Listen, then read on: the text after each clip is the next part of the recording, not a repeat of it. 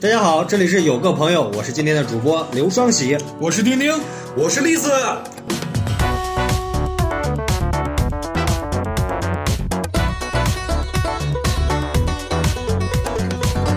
我是西瓜。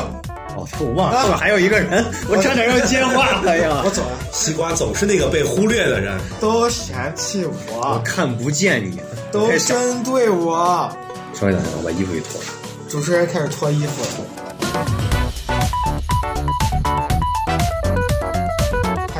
我赤膊相斗。收拾你不用脱衣裳。小陈今天不在，小陈回家过年去了。他应该现在正在家里擦马桶。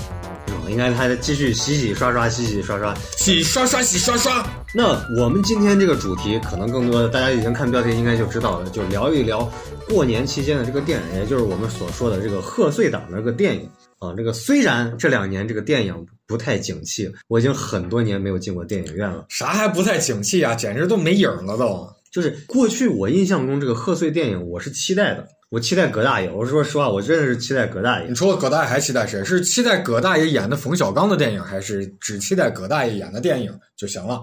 那基本上我们就说贺岁电影，哎，那近两年好像是没有冯小刚老师的电影了吧？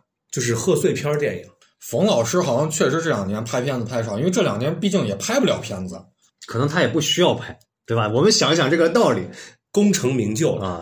那其实过去还是很期待的。你想，从我们接触贺岁片刚开始的时候，应该就是甲方乙方开始。是我记得我第一次看甲方乙方是已经翻过贺岁，当时大家都没有这个概念，已经到三四月，甚至已经快到夏天了，天已经热了，然后电视上中央六台正在播甲方乙方，我说这是啥呀？我爸说。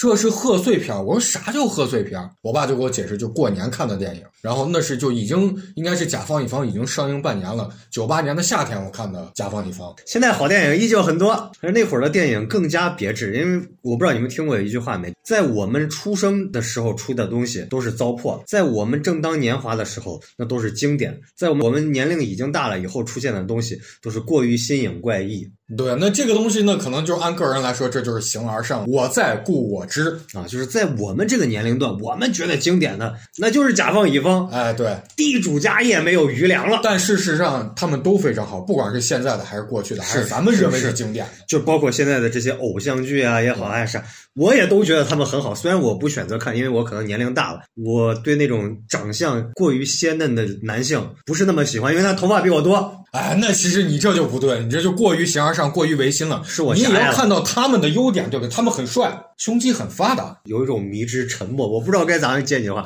啊，不重要。但是我们今天重点就是聊以前这些好看好玩的贺岁片儿。有贺岁片概念的时候，甲方乙方算得上是中国的第一部贺岁片吧？肯定是，就是第一部商业贺岁片。就是现在你想这个回忆这些桥段，我们现在说是那种爽文也好，还是啥也好，就是这个好梦一日游的这个概念，我都觉得其实是很有意思。如果真有这么一个公司，他一定赔钱，但他那个点确实好，就是活动策划公司嘛，你就对在那儿想。好玩，然后最后感人。是嗯，我小时候其实看甲方乙方啊，我没看懂，就是刚开始那段我是一直没看懂的，就是那个巴顿将军的那一段，我一直没有看懂。我后来翻看的时候，我才明白哦，他是原来是要玩这个梗。中国的习俗去解构了一个美国电影。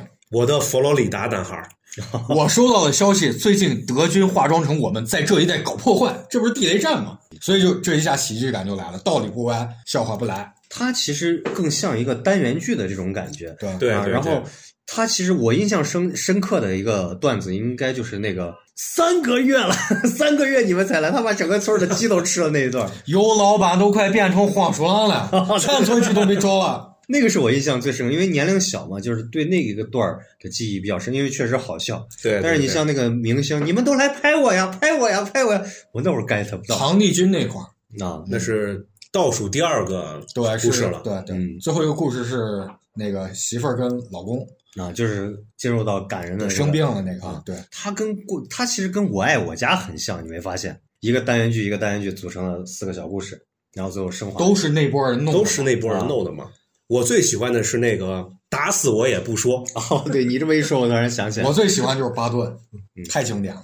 巴顿将军，因为小时候没看懂，所以大了对那一段儿我感觉就是当时采访剧组的时候，就说了一八卦啊，就是当时冯小刚本来没有能拍到那么多的坦克，是正好人旁边有过坦克，叫他给拍上，他就等于混了人家一个背景。他们当时本来只有一辆坦克。我觉得巴顿将军最有意思就是他到最后，他把这个英达英老师啊，就衣服扒光，英老师特别胖啊，最后给照了一个照片，就那个还挺有意思。你这么一说，我突然想起来了，那会儿还是彩铃时代，就是那个杂志上不是有那个扉页嘛？对然后你打个电话可以把这个彩铃下载作为你的手机铃音。我当时选的就是甲方乙方里头我刚说那个地主家也没有余粮啊，就是那一段儿，对啊。他这个故事啊，四个故事安排就是特别符合我的胃口，就是结构。而且他的台词是真经典，就每一个故事都会有金句，而且他们的布局也非常有意思。比如说，我们学现场学一段儿，大丫头呢？二丫头呢？孩儿他娘呢？我就张富贵。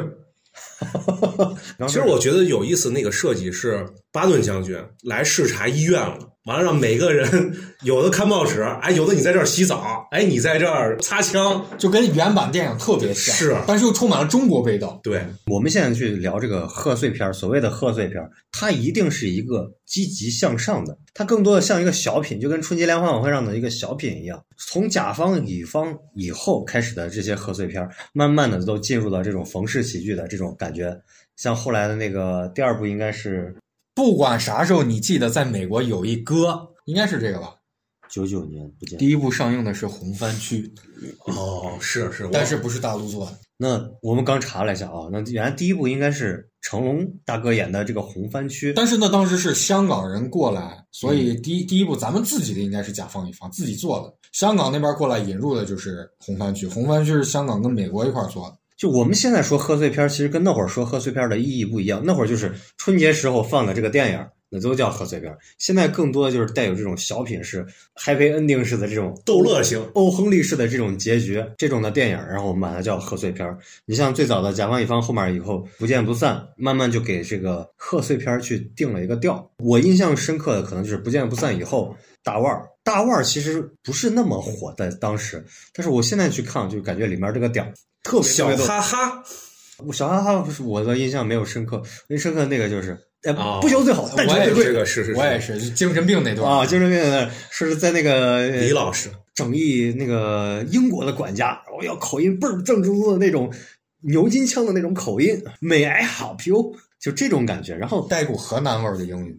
那是我说的不好，李成儒老师说的那英语，就是他说的应该是带一股地方味儿。你要开日本车都不好意思打招呼，对这个这个就是他的梗。你坐马自达，你当然塞车。就我觉得，就是那会儿的春晚也好，还是贺岁片也好，它的梗很多，也可能是那会儿网络不发达，大家通过信息的渠道，可能就是一年这么汇集，你一说春晚，我就想到了公鸡中的战斗机，哦耶！哈哈，就是它那个东西，其实它跟贺岁片感觉很像，但是这两年可能是由于网络过于发达了，梗太多了，到了春晚的时候，春晚就没有啥好说的了。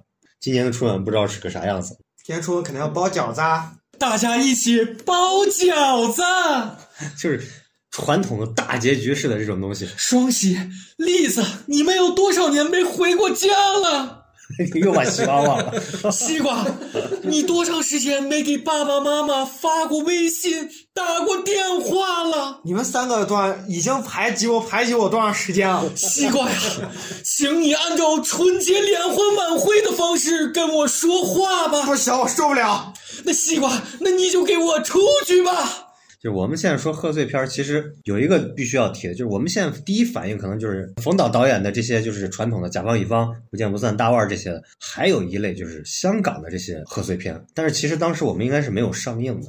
对，你像我们现在成天拿出来说的《东成西就》、呃《花田喜事》这些，其实也是非常经典的一个。咱都后来看的录像，看的光盘。周星驰也算是贺岁片，对，周星驰的《食神》，这都是贺岁。对，他是以贺岁主打贺岁为主，更多的还是以喜剧为主。我现在印象就这些片子，我当时最喜欢的应该是那个《东成西就》，然后那里边那曲子双飞燕那个曲子，当当当当当当当当当当当当当，不是双飞燕嘛，就是他跟那个梁家辉两个人互相唱的那个啊，那个啊，歌姬，然后歌姬，没有歌姬，怎么还没有歌姬来？是我在村口刘师傅那儿烫的，王师傅那儿烫的头，是因为他用的药水比较特别。但是我说实话，我当时其实就看来这个电影啊过于攒了，就是它整个就是一搞笑 PPT，就我还就是有点受不了，就是我还是需要一定的架构的。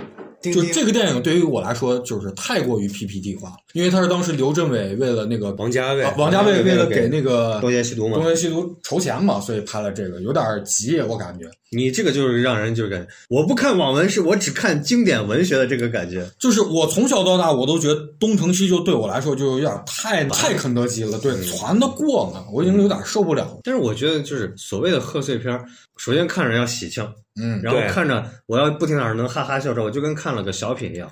我不指望它流芳百世。过于仓促了，我觉得这个电影应该是。我有印象特别深刻啊，就是近几年，我现在说近几年，就可能从一九年之前啊，那这三年就是等于是空过去。我看过两回电影院去看这个贺岁片，一回是《美人鱼》，一回是那就是还是周星驰新喜剧之王，啊，《新喜剧之王》。《新喜剧之王》是我跟家里人看的，然后我姥姥看着看着睡着了，她觉得实在是她看不懂，而且太无聊，梗不够多可能。但是《美人鱼》，我就觉得这个完全符合我对这个贺岁片的这个定义，就是它梗够多，够好笑，看完哈哈一笑。我觉得这个节哦，就春节哦，最重要的这个核心点一定是够喜庆。美人鱼对我来说，这类型的片子我就有点衰退了，就我已经觉得有些东西我已经不想看了。我说是情节里面的有些部分情节，我觉得已经开始没意思，也可能是我大了。主要是两年的贺岁片的类型已经多起来了。之前是喜剧，现在你像《唐探》系列也都会放到贺岁。我觉得有个质的飞跃，就是从甲方乙方从零到一的一个伟大的一个迈出的第一步。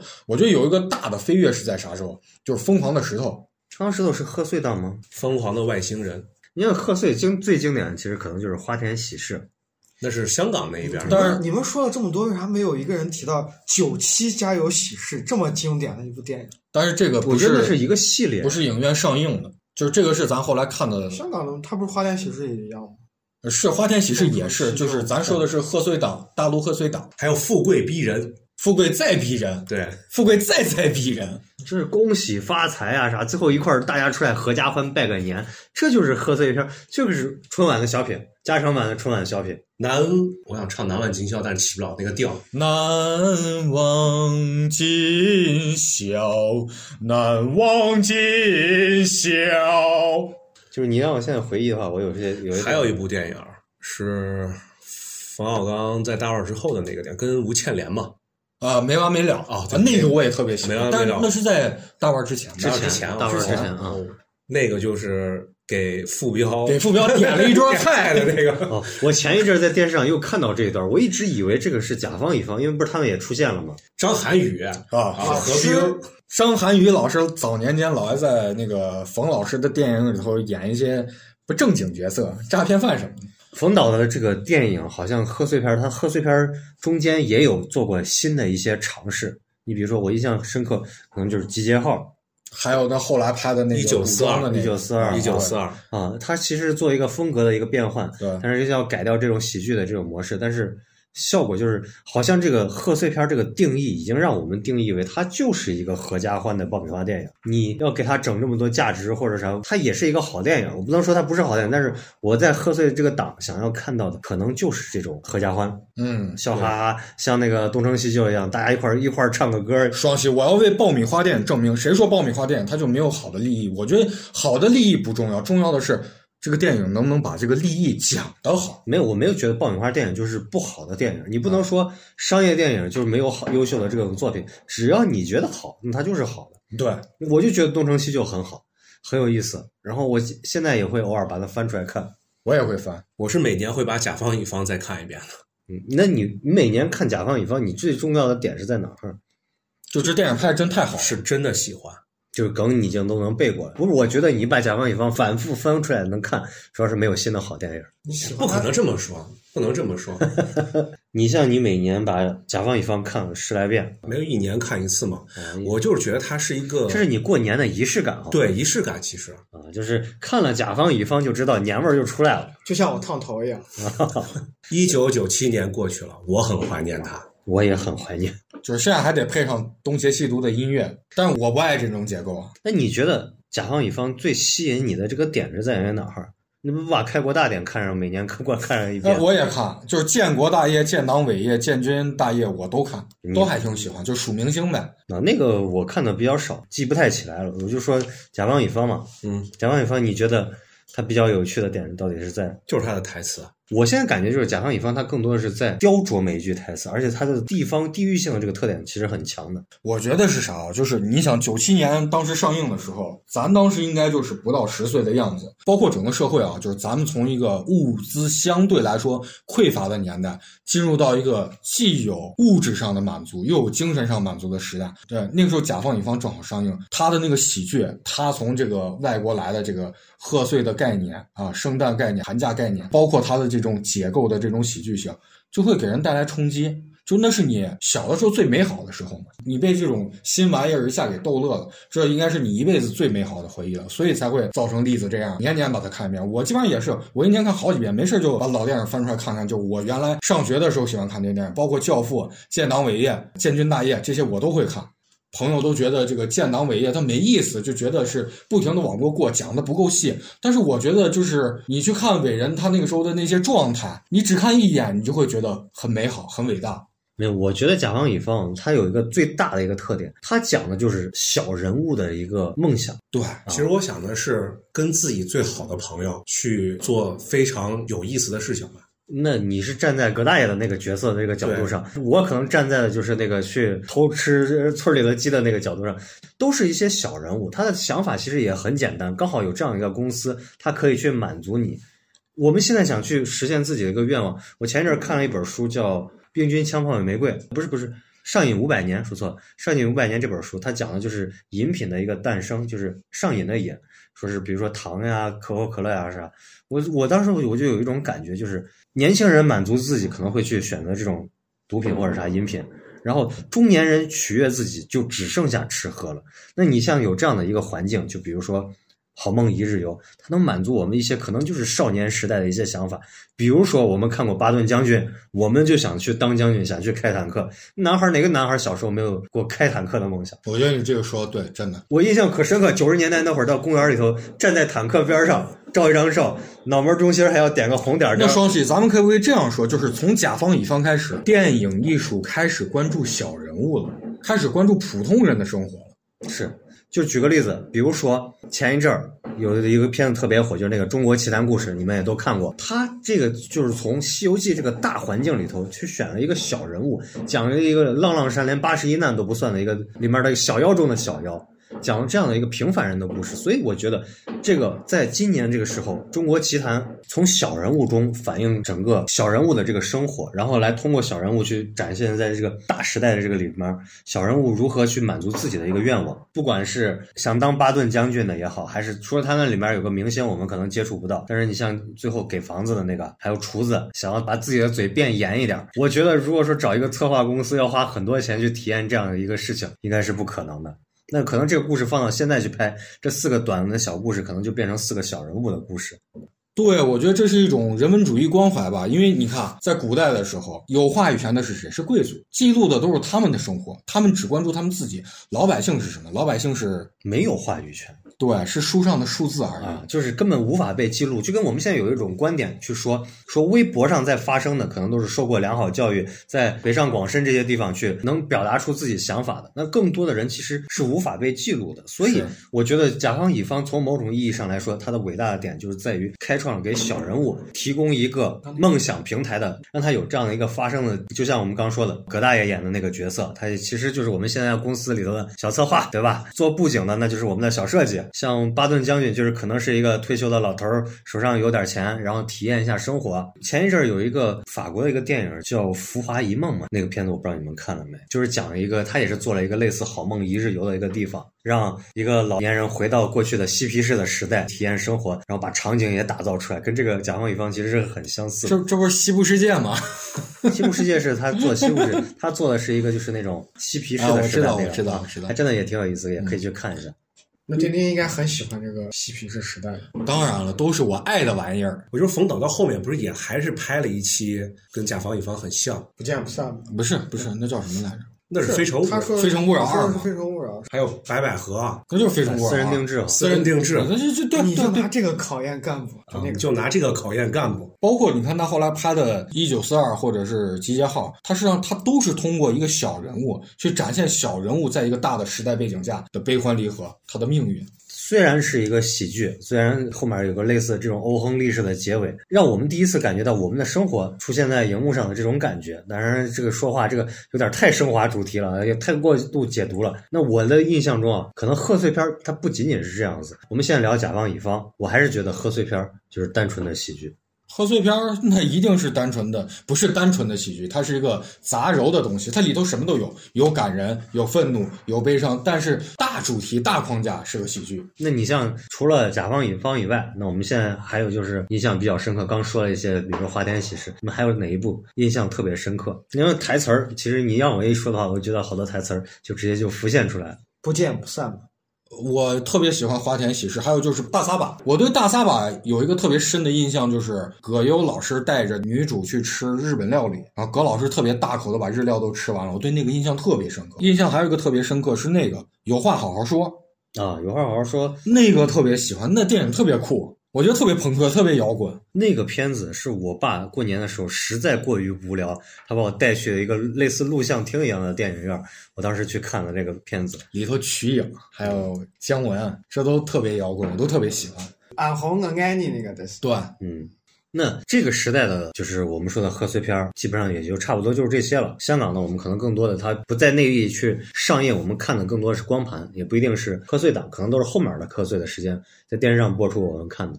那再往后，我觉得有一个代表性不得不提的，应该就是从泰囧、港囧这个系列。完了，你像前两年有一个贺岁片儿《你好，李焕英》，我这个印象还挺深的，因为我是带着我妈去的，我看了，我妈还挺感触的。就是他是走温情的，他还不是走这种算是喜剧吧，轻喜剧。我觉得这个片子哦作为这个贺岁片的定义，因为确实那一年的时候，我记得有一个他好像夺冠，是不是跟他也是一块儿？对。然后再早一年是《芳华》嘛，这个感觉好像就跟以前冯小刚老师的这个时代完全但我觉不一样。得从落叶归根吧，应该是。我觉得这俩挺像的，都是最后有一个比较低落的东西。完全不一样。他讲了一个挺悲伤的故事嘛。落叶归根，我觉得也是喜剧啊。他是带着点儿逗乐的梗，但我觉得他应该不算喜剧。他就是郭德纲那一段儿，就是当时我觉得这个片子有点太过于沉重了，所以我当时这个片子其实我没看过，但是我大概知道他讲了个啥。那你这有空一定要看，非常好看。我觉得是有力，但不沉重。泰囧到最后，我感觉也是有力。我觉得他们最后传达的情绪很像。就是我可能觉得我贺岁片档，我就是要看那个哈哈笑。哈哈笑，就是图一乐。你说他讲了一个什么深刻的故事吧？他其实还好，也就是一段普通的公路片儿。但是他的这个年节的这个气氛，让我觉得，嗯，是我心目中新一代的这个贺岁片儿的感觉。当然，它确实也大获成功了，包括后面的港囧，然后妈囧这个东西啊，就跟卖拐、卖车。然后卖担架，它是一个系列的，就像连续剧《花田喜事》《家有喜事》《二零零三家有喜事》《一九九七的家有喜事》，就是这种连续剧一样的这种性质，一年看一次。而且《妈囧》这部电影特别的有意义，它是在疫情期间拍了个旅行片儿，对，因为没有办法上映了，所以他就在网上直接奉献给大家，让大家去在疫情期间在家能看到这部电影，是免费的。当时所有平台都可以看。对，呃，非常有意义。其实主要这个事情不好说，那他还得罪了很多院线的这。那你不要管院线，你又不做院线，你对于一个观众来说，其实这是对你有利的事情。你在教我做事情，就好像当年的新闻制作室得罪了整个美剧界，得罪整个电视剧行业的导演。他也不算得罪啊，那你这样子还是不利于电影业的发展。这是行业拆台。再别说电影业，现在电影业都快死了。今年的贺岁片你们有期待吗？今年贺岁片有啥？这这贺岁片有啥？就是我现在已经属于是一个不去阿电影院。凡达二水之道，那这个上映十二月都已经开始，就是考考你们啊，凯特温斯莱特在里头演的谁？我都不知道，我看完电影我都不知道他演的是谁。但是我后来发现他演的是那个海里头的那个精怪的老婆。不知道，我我也没去看，我也没去电影院。司，哎，对对对，就怀孕的祭大肚子的司。大祭司，因为你像我现在已经作为一个已婚已育的一个中年男人，我很难能再进到电影院，就是我的孩子不足以让他现在进电影院，他他年龄太小。但是我又不可能把他放在家里头，我一个人跑去看个电影，我也干不出来这事儿。本来也不但。自己在家关起门来，抱着儿子去看一个，比方说你可以用流媒体去看啊。对什么喜剧片儿，你俩一块儿看个电影，他是能看懂的。就是我我这里面我就说到一点，就是作为一个前从业人员啊，虽然是相关从业，不跟这个不直接从业，我一直觉得就是大荧幕看出来的东西的感觉，跟你拿流媒体，不管是手机端、电脑端，还是你家的大电视，还是你在家里架了一个氛围是不一样的。不是氛围体感，就是单纯说观影的这个体感，双喜，只要心中有沙，哪里都是马尔代夫。你都区别真的很大，就是你很多细节你是看不到的。是，但是你现在是没有办法的办法。你记不记得双喜？咱们原来小的时候，我记得《星球大战》其实小时候也引进了，然后包括看《甲方乙方》，那个时候电影院跟现在不一样，那个时候电影院都是水泥地，没有楼梯，这大抹坡，不是水泥地，里头可以吃东西。是大理石嵌了一根铜条呃，那可能咱对不对咱们是铜条不一样啊，是是嵌了一个铜条，每个台阶上面有个铜条，你拿脚能感觉得到。那会儿上映我印象深刻，就还是属于那个贺岁片啊，有一个片子叫《真实的谎言对，》，是那个我去电影院看了，就是这个就是贺岁阿档诺朱华老师啊，我刚噔噔噔噔噔噔。噔，我我刚才想说是，你们不是说温斯莱特泰坦尼克号算贺岁吗？他好像不是贺岁，我咋记得也是年底是中国的贺岁，中国引进是贺岁，但是我不知道他在美国时候是不是贺岁。对，我记得也是过年的时候。我记。得是年中的时候，没有冬天，泰坦尼克是感动的稀里哗啦，我就现在看都能哭的稀里哗啦。我感觉我对那种片子无感。是他把握东西把握的太好了，我觉得。有些片子可能真的很优秀，但是我们看第一次看的时候太小，大了以后再看吧，可能就少了第一次看的那种未知感。你看，我看这个《阿凡达二》的时候，它也是一个有关于牺牲自己、帮助别人的。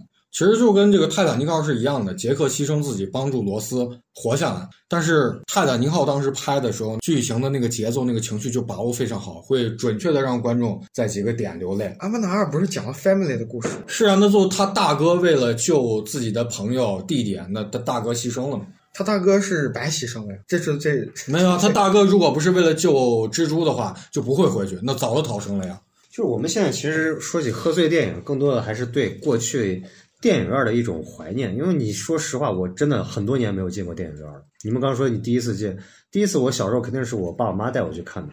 那我有印象，我第一次自己主动去看，应该是《英雄》。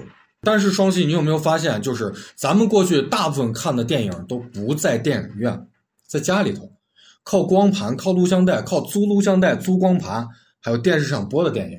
那主要是那会儿院线引进的本来也不多，这是最主要，这是真的当时影院在国内也很少，确实是不多。我家门口就有一个电影院，当时电影的产量确实不高，但是该引进这个比例，它是可能变化不是很大。引进的不多，这这是真的。就是为啥你刚说的那个，比如说阿诺施瓦辛格演《真实的谎言》，大家印象比较深刻。其实那会儿引进的片子标准不一样，但是大部分的片子它其实但我是在家看的录像带，我当时是在电影院看的，我妈带着我看，我也看不懂那是啥。所以你妈居然带你看这种，你看哈，我跟你说，很正常的。当时哈的风气哈，当时的电影的管理制度没有现在这么健全。你们知道，就是当时电影院还引进一部什么电影？就是《特警判官》，超级邪典 B 级片，在咱们的所有的电影院上映，全国上映。里头有包括吃人、异装癖、同性恋、暴力，以及未来的这种专制乌托邦，全部元素全部都有。这是当时九九年上映的电影，还是九八年我忘记了。当时的电影引进是非常宽泛的，《泰坦尼克号》这种画裸画的这种电影，在当时哎电影院你还能看见。没有看不见。我才看过万字解析《泰坦尼克号》，它里面明确说，第一次是没有引进的，然后到第二次才引进的。就第二次的时候也把那段删掉了。对，但这个东西就跟我们那会儿看那个天堂电影院里头一样，把那个剪掉的部分连成一个片子去看一下。这其实其实我也特别想看那个被剪掉的那一段部分。就是我们现在去说啊，就是不管说贺岁也好，还是说到电影院也好，有点惧怕去电影院了。但是最主要的就是，我感觉现在没有哪一个电影让我有这个吸引力了。吸引力。你说复联也完结了啊，就是漫威新的世界也又开始了呀，开始了，但是新的世界由于这几年的这个布局可能没有啊做好，没有做好。然后，其实我看复联的时候是从复联四开始看的，铁粉一定会去买单，因为咱们看复联的时候，主要是以电影为主。你说漫画，那漫画人都应该是七十年代、六十年代末、七十年代初的人是漫威的铁粉。你比方说，我是终结者的铁粉，大家都认为终结者三部之后拍的特别烂，但是我依然会为他去买单。就像双喜你说的，现在已经很少进电影院了，是因为年纪大了，要带孩子。你说你把你放到十六岁的时候，啥电影都想看，还是咱年纪大了？我也进的少了。上周的时候，西瓜请我看了一个《阿凡达二》，哦，那我半天是你俩去看的，为啥不叫我？排挤你吗？你俩跑去看了个电影，我还在那儿说实话他去看了个 看了个这个《阿凡达》，他是跟谁去看的？说实话，就是如果不是为了就是同事友谊，碍碍于这些俗礼面子，我是真不想看这种电影。哈你今天终于说出来了，丁丁。就我看这部电影完全是为了咱们的友谊，这你还不感动吗？不是，我想问一下啊，是是西瓜请的客哈，你问他赶紧让他把票票钱先还给你你。票还给我。他看电影中间甚至还下楼去挪了一下车，你知道吗？我看《阿凡达二：水之道》的时候，就是西瓜请我看那回，我大概从电影院出去了五回，上厕所还出去了三次，到车里头拿东西。本来说是贺岁了，越说越远。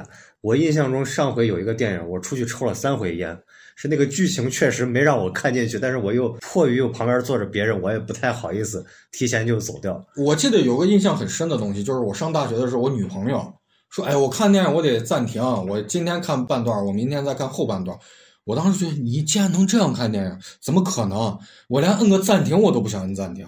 但你看我现在，我一个电影恨不得分三个月看，我把这电影暂停个八百回。这人到这个时候了，年龄到了，嗯，你没有对那个东西的那个信息接受的那个劲儿了。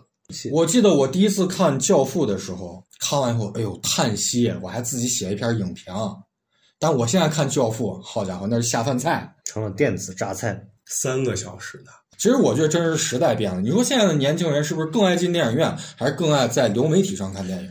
我觉得是去电影院肯定都是跟好朋友呀，或者是去跟男女朋友吧，或者是跟父母。主要是现在的娱乐也很单一。那你这意思就是电影院被情侣养活了呗？对，是我就是这辈子进电影院最高频的时候，就是我相亲谈恋爱的时候。你没地方去吗？是我不可能跟我爸妈去看电影吗？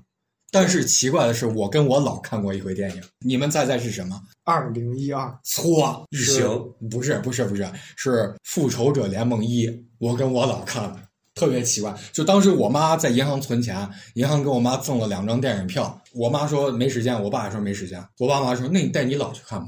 我姥在电影院当场就给睡着了，一直睡到电影结束。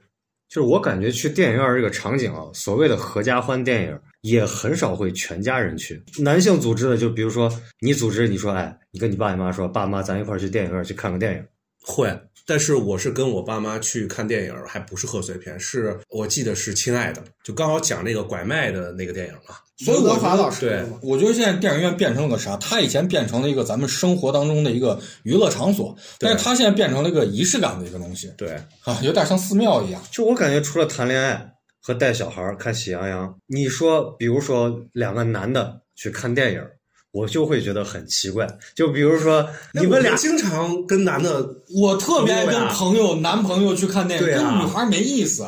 我跟你说，我原来有曾经有一个男孩儿约我一块儿去看电影，我觉得他对我有非分之想，东宫西宫，就这种很莫名其妙。他说：“那我想看这个电影，我找个人陪我，请你去看。”但我觉得好像电影院已经变成了一个谈恋爱的地方。我跟你讲个最特别的一个事情，有一天我跟我爱人去看一个电影，当时我先到的，然后他在外面去上了个厕所，旁边坐了一对情侣，然后他俩坐错位置了，他俩直接坐错位置，坐了我爱人的那个座位上，然后他就这样看来显得是我一个人过来来看这个电影，俩人窃窃私语说：“咦，这个人他是有多想看这部电影？”就变成了这种感觉。如果你不是情侣去看电影，别人会觉得很奇怪，我还经常一个人去看电影啊，那你就很奇怪。而且我也经常会见到别人一个人去看电影啊。比如我那天和丁丁去看《阿凡达》，我们前面就坐了一个男生，他就是一个人来了。你看，说到这个事儿，进电影院啊，我谈恋爱的时候，女朋友就各种反对我去看那种低俗的这种无厘头的喜剧片儿。当时看的啥？就过年档的那个《羞羞的铁拳》，女朋友就各种反感我。哎，你怎么能看这个？要看有爱情的。但我说，哎，这个电影绝对好。看完后，她也笑得很开心。然后看完后，她专门给我发了一微信，说感谢你今天带我看这个电影，它确实小作文很有意思。然后我说，对对对，我说你俩是不是不熟？熟呀、熟他还给你发小作文，对，我觉得这个行为特别的撒坑儿。完了以后之后，他说：“哎，他说那但是这个电影不是我女性喜欢的。”结果我陪他去看了好几个什么电影，我给你数一下啊，比悲伤更悲伤的故事。女孩就爱看这种、啊。是你听这名儿你就够了，你知道吗？还有一个就是《快把我哥带走》。哦，我知道那个片子，那个是个动漫改编的嘛。是这电影开十分钟，他就一直在哭，哭完后靠在我的肩头，多好的电影！所以我们要跟同性去看电影呀、所以就绕回来，就是为什么我说我，我觉得才就应该跟同性去不看电，影我觉得啊也不能太跟老跟同性去看电影。比如说我跟丁丁去看电影，他就会中间离场五次，一点都不尊重这部电影。那我告诉你们是是为啥？就是来举个例子，我就我刚说，我说我有一次看电影。离场了三次，就是他刚说的那种情况。他带我去看《何以笙箫默》，我实在没有看明白那个片子到底讲了个啥。就在我看来，如果这部电影是你实在不喜欢，可以走人。就是你可以向我提，咱现在就走，没问题。哎，你不要就是我不相信，我 我我觉得你会生气。我不会生气，我我是很理解你不喜欢看，那咱就撤就行了。因为上次丁丁跟我看《速度与激情》，他也是不喜欢看，然后我们就直接就撤了。不是因为我不喜欢看而走，是因为有另外一个朋友来找咱们吃饭，这可不赖我啊。他喜欢看就是九十年代那种录像厅播的电影，不能在院线播放的那种双喜电影。这种得拉帘子看的那种。双喜这种电影已经无法满足我了，我现在都是在手机上看电影那还是你牛批，啊。记着把网站给我分享一下。早都给你分享过，你不是还给我拖了一大硬盘吗？给你拖了四个 G 呢，你们还有这种关系？这不都是你的硬盘吗？你在这装什么大尾巴了居？然用我的硬盘干这种龌龊的事，把硬盘还给我。片儿都是你的，不要在观众面前装蒜，西瓜。就是我第一次进电影院看《哈利波特》的时候，之前电影是有中场的，就中场上可以让大家去上厕所休息的。就我不知道你们还记得不？就是原来的那种老电影，完了中场休息的时候，上了几个武僧，开始在上面翻跟头，然后开始卖这个他们的手串呀，或者是这个念珠呀什么的。我觉得于是我就你去的是录像厅，没没真哎，我也碰见过，就是他半场过来就是卖饮水机啊什么的。对对对，那你迷信是不是就从看那部电影哎，有可能开始有可能。被这个武僧洗脑？大家发现了没有？就是贺岁片儿哈，大家聊来聊去，发现已经开始不能围绕贺岁片这个事儿来聊。为什么？就因为咱们的贺岁片可能有的太晚了，因为咱们的娱乐已经很充足，咱们不会再期许着一年到头我到电影院里头去看一部贺岁片。作为一个中年男性来说，我无法理解去看贺岁片的点是在于我没有办法带我的全家人坐到电影院去看。对，因为当当中国有贺岁片的时候，电影的黄金时代已经过去了。我理解的贺岁片儿啊，就我不知道我这样理解对不对啊？就是你刚刚说的贺岁片儿时代已经过去。我觉得贺岁片儿就是一家人在家的时候，它跟个背景音乐一样，在电视上循环播放，哈哈哈哈哈哈，好像哪一个片段双喜，你说这是春节晚会吧？对啊，春节晚会没有贺岁片拍的有意思吗？哪有贺岁片儿可能播放的 有啊，那个花田喜事不就是一直哈中央六啊？那是还有其他电影，不是一部电影播放。可是我从来没有和我的家人一起去看过贺岁片儿。我第一次去电影院是和我朋友一起去的，我父母从来没有带我去过电影院。那你父母俩人都出去干嘛去了？反正我是一个就是这童年中没有电影的一个人。你的父亲就是拍贺岁片的呀。是，但是他从来没有带我去看过电影。他觉得他作品羞于降一家人。对，就好像就是刘德华老师在接受一次采访说。呃，我从来不跟我的家人一起看电影，就是所以你看，西瓜的爸爸就是做了《大话西游》的里面的工作人员，所以他从来不带西瓜看电影。我这么大，他唯一给我看过一次电影，就是有一次中午在家里吃饭的时候，他突然打开电脑说：“啊，我有一部特别好看的电影，咱们一起看吧。”打开之后是成龙老师的《宝贝计划》，电影确实还是挺好看的。他也参与制作了。嗯，那咋没有？他在旁边逼我说：“你咋不吃菜了？你为啥不吃菜？” 那你爸可能就是单纯的觉得那就是一个背景音乐，因为他没有办法跟你单独交流，觉得尴尬。也可能有这个道理，毕竟父亲的最大敌人就是自己的儿子嘛。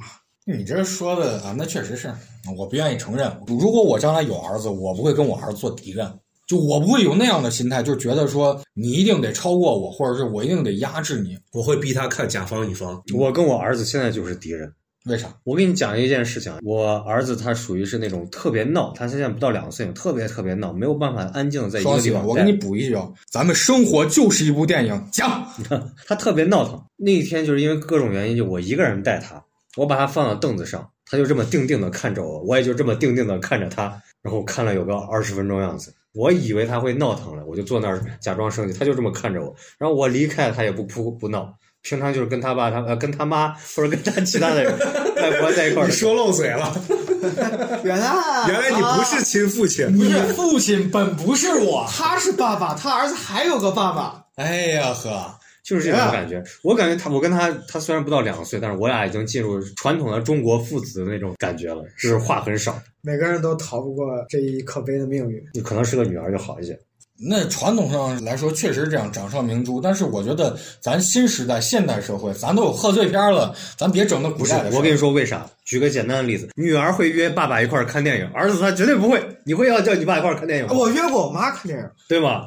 我约我爸喝酒，然后我觉得我大了，我觉得我们应该能聊聊天，聊聊艺术、哲学、理想这些的。然后我跟我爸一喝酒，我爸就开始骂我。说你为何如此无能？一样，我爸跟我说的最多的一句话就是：“你都这么大了，连啥啥啥都不会。”这是他永远惯用语数，就是任何事情。前两天车胎坏了，他说：“你都三十多了，连个车胎都不会换。就聊到最后，就是他总是会否定我的看法，是，然后让我接受他的看法，他还是不拿我当一个独立的个体去对待。我觉得也不是很重要，但是父子不就是这种？就我不是客体，但是我讨厌这样的事儿，我否定这样的事儿的存在，就是我认为不应该这样子去相处。那没有，我现在跟我娃也是这么说的。你都两岁了，你怎么连话都说不清楚？你要，咱们要去试着做一个现在，是不是跑题了？观众朋友们，如果想了解父子之间的相处模式，请看《那人那山那狗》这部电影。之前我儿子没出生的时候。每年大年初一，我都会带着我媳妇儿、丈母娘和丈母爹去影院看一部电影，肯定是贺岁片，但是可能是喜剧，也可能不是喜剧，反正就想看什么看什么。完了，丈母娘和丈母爹特别无聊，可能就睡了，但是我就喜欢看。不是，我觉得我的意思是，我会带着家人去看。你会跟丈老丈人和老丈母娘去看电影，我觉得已经很神奇了。奇怪，你知道吗？你们也知道我的家庭这个结构，我只能在这种事情上去讨好老丈人。但是赘婿是不会跟丈母娘去看电影的，因为丈母娘一定不愿意。因为赘婿只能在家里面刷马桶。男版的小玲，我做过和你差不多的事儿，但是我是带我妈去电影院看的。然后我和我妈在电影院看的是这个《二零一二》。但是我妈没有睡着，你知道，我妈看的还挺有意思的，觉得她说啊，这这个地震好恐怖，这个洪水，她完了之后还会给我讲她的感想。其实我觉得还挺好的，就那个电影时间也很长，我妈全程就是聚精会神的看，然后她还买了可乐、爆米花，有这个氛围啊，对，很有氛围，很有氛围。我家人是有一个优点，就是他们会跟我一起看电影，而且会发表非常专业的影评，跟我一起进行深入的讨论。但是如果去电影院，就比方说我花钱买爆米花、买饮料。每次这种情况，我妈就会说我“宰卖爷田不心疼”，就是意思说我花的都是他们的钱。那你现在不是有收入了？啊，对，现在有收入，我给他们花钱，他们依然会就首先是表现出你怎么能花钱呢？嗯，不是，我觉得我们那个年代的父母好像对消费都是一种罪恶。你们有没有经历，就是在院子里面看电影，就是那种幕布，两边都能看？当然有了，老家首尔都有，一般放地雷战、地道战。我从来没有看过。我看过，我看的叫《冲出亚马逊》。这个不是军训的时候，我军训时候看的。但我做过这种类似这种的电影节，就是这种小的这种，就我弄了很多个幕布，然后放这种小电影。但是是啥小电影？一个放一个投影机，然后放不同的片子，这种轮播的这种形式。就是上次咱。但是我感觉啊，就是这种户外的这种露天电影啊，也可能是我小时候没有经历过这样的。那个时候我们很期待，就早早就搬着小椅子过去先占座位。是因为那会儿能看的东西比较少。对。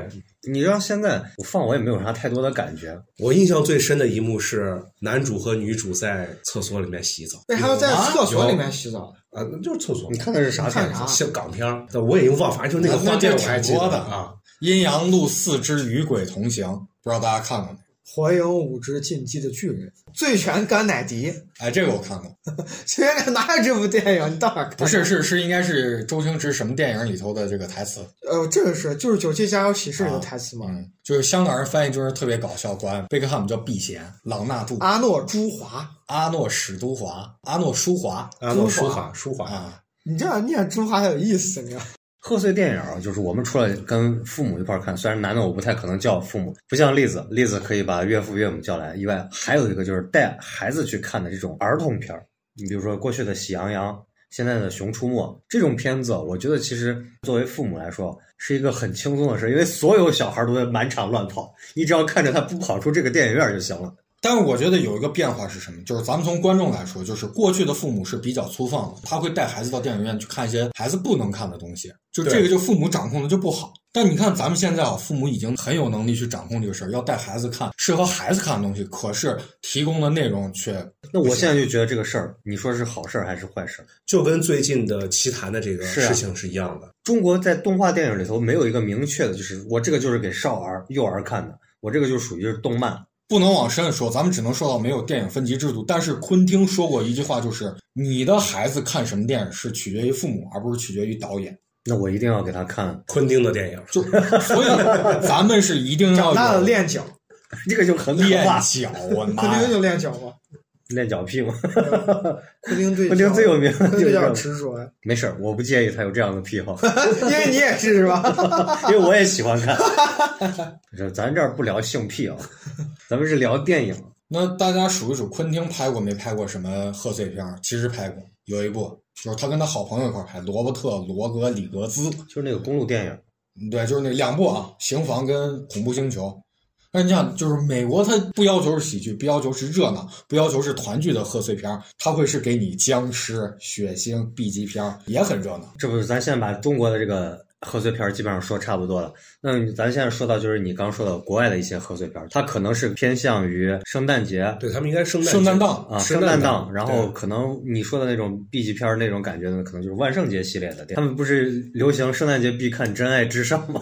现在好像国内也有很多人。鬼情未了，这个是绝对妥妥的他们的新年档。其实他们的新年档应该最有名的就是《小鬼当家》。啊，是，哎呀，那个真的 是太太经典了，啊太经典了。就我们那会儿，我印象最深刻，我爸给我拿回来一堆录像带，他觉得这个是适合我去看的。然后就是那个《小鬼当家》的那个录像带，我一盘一盘看完。还有一个就是婴儿的跑出去的那个，也是。也是小鬼当家系列，啊，婴儿婴儿的那一期，那是小鬼当家系列，但是已经题材不是了，IP 不是一个。不是一个公司拍的，但是啊。是因为翻译的名字不太一样，所以导致我们国内觉得这是一个系列，但是它其实不是一个系列。还有精灵鼠小弟，说实话，我觉得这个教育意义真的是做的非常的好，就是它传播的价值观是没有问题的。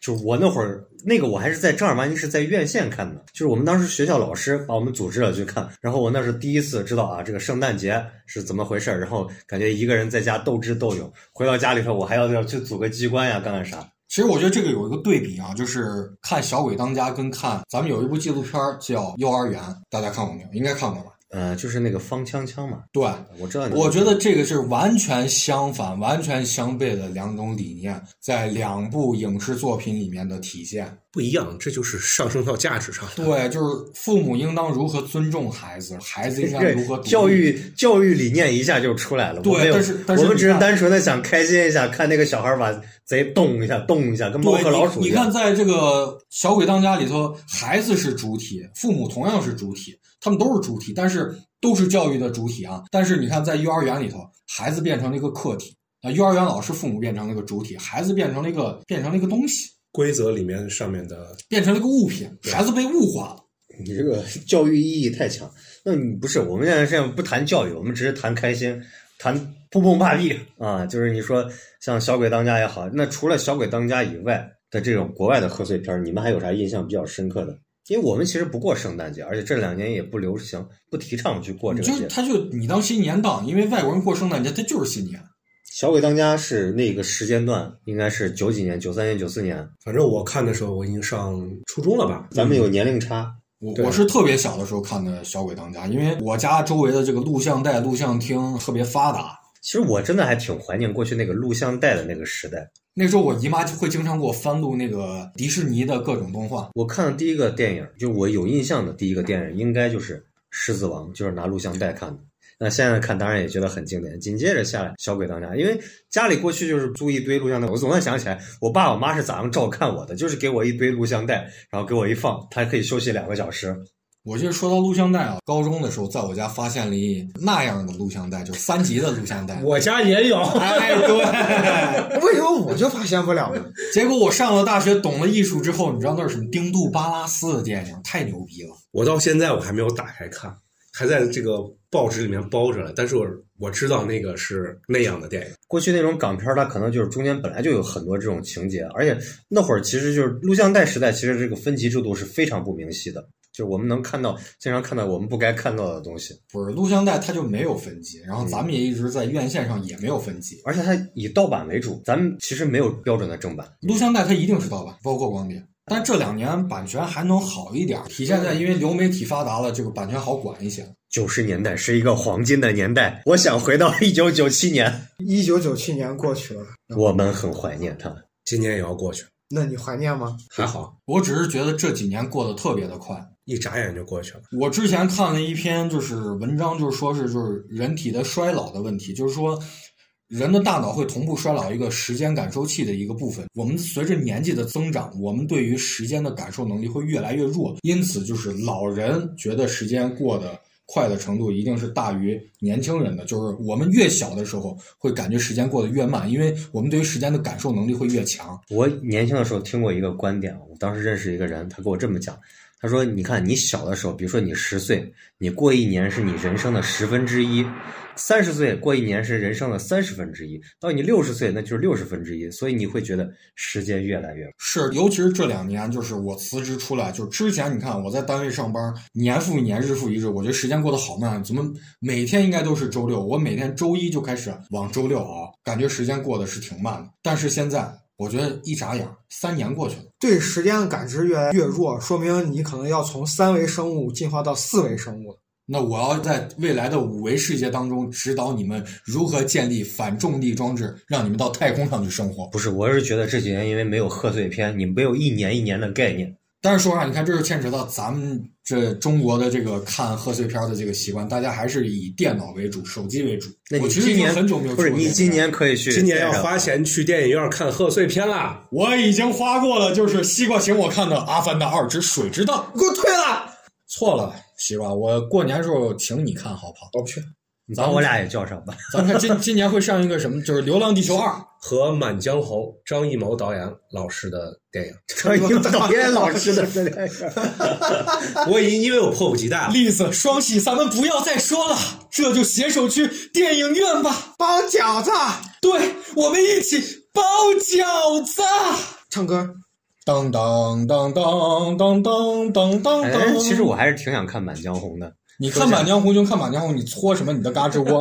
我这双喜。马江红是岳飞死后的三年，宋朝的一个政变。因为我第一次看的是赤壁，不不是赤壁，那个啊第一次看的是英雄，那个剑，啪！我第一次进电影院，我感觉好受震撼。那是中国第一个商业片呀，啊商业大片。然后第二次看的是《三枪拍案惊奇》，然后紧接着今年可以看一下《满江江红，但是虽然没有给我们打三钱，枪拍惊奇啊，就是那个小沈阳闫妮儿小沈别嘚瑟，没什么用。孙红雷老师，啊，那个也是个贺岁档嘛。是贺岁档，在甘肃嘛青海还是新疆拍的？张老师也是几乎是一年一部，你想都七十了。你说是张艺谋老师吗？对，张艺谋老师哎，呀，那一年一部，《流浪地球二》里头还有吴京出演吗？吴京老师出演吗？会会会。他讲的是《流浪地球一》的前传的故事。我就想看《战狼三》，我也想看战狼。我都没看过《战狼》，犯我中华者，虽远必诛。其实其实说白了，你把那些乱七八糟东西抛掉了，还还能看，就跟美国的动作片一样。像美国那种俩小青年花了两千刀拍的大片儿，今年不是也有一个这种爱国片吗？《万里归途》，我还看了，我但是我是在流媒体上看。挺好看的。感觉像那个《东归英雄传》是一个题材，是吧？我感觉我二零二二年啊看过的电影，除了那个就是讲劈腿的那个，就我给你们讲过那个，你咋就爱看这种东西呢？还有那个就是讲一个找了个济南的那个片子，我有个同学叫济南，就是那个什么美好的一天嘛，那个叫他在僵尸里头是不是就想当当那个牛郎，哎，啊，啊原来如啊此。！你看他现在这个姿势就很像牛郎，你知道吗？这职业素养。It's all about you. It's all about you, baby.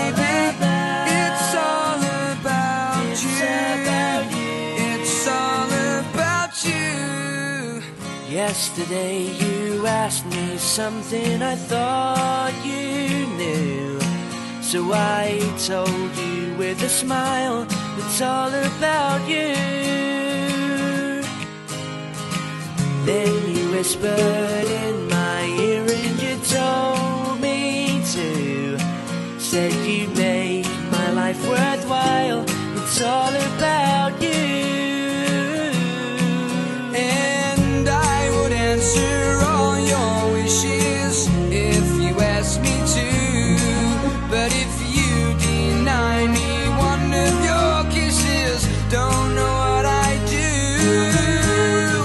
So hold me close and say three words like you used to do. Dancing on.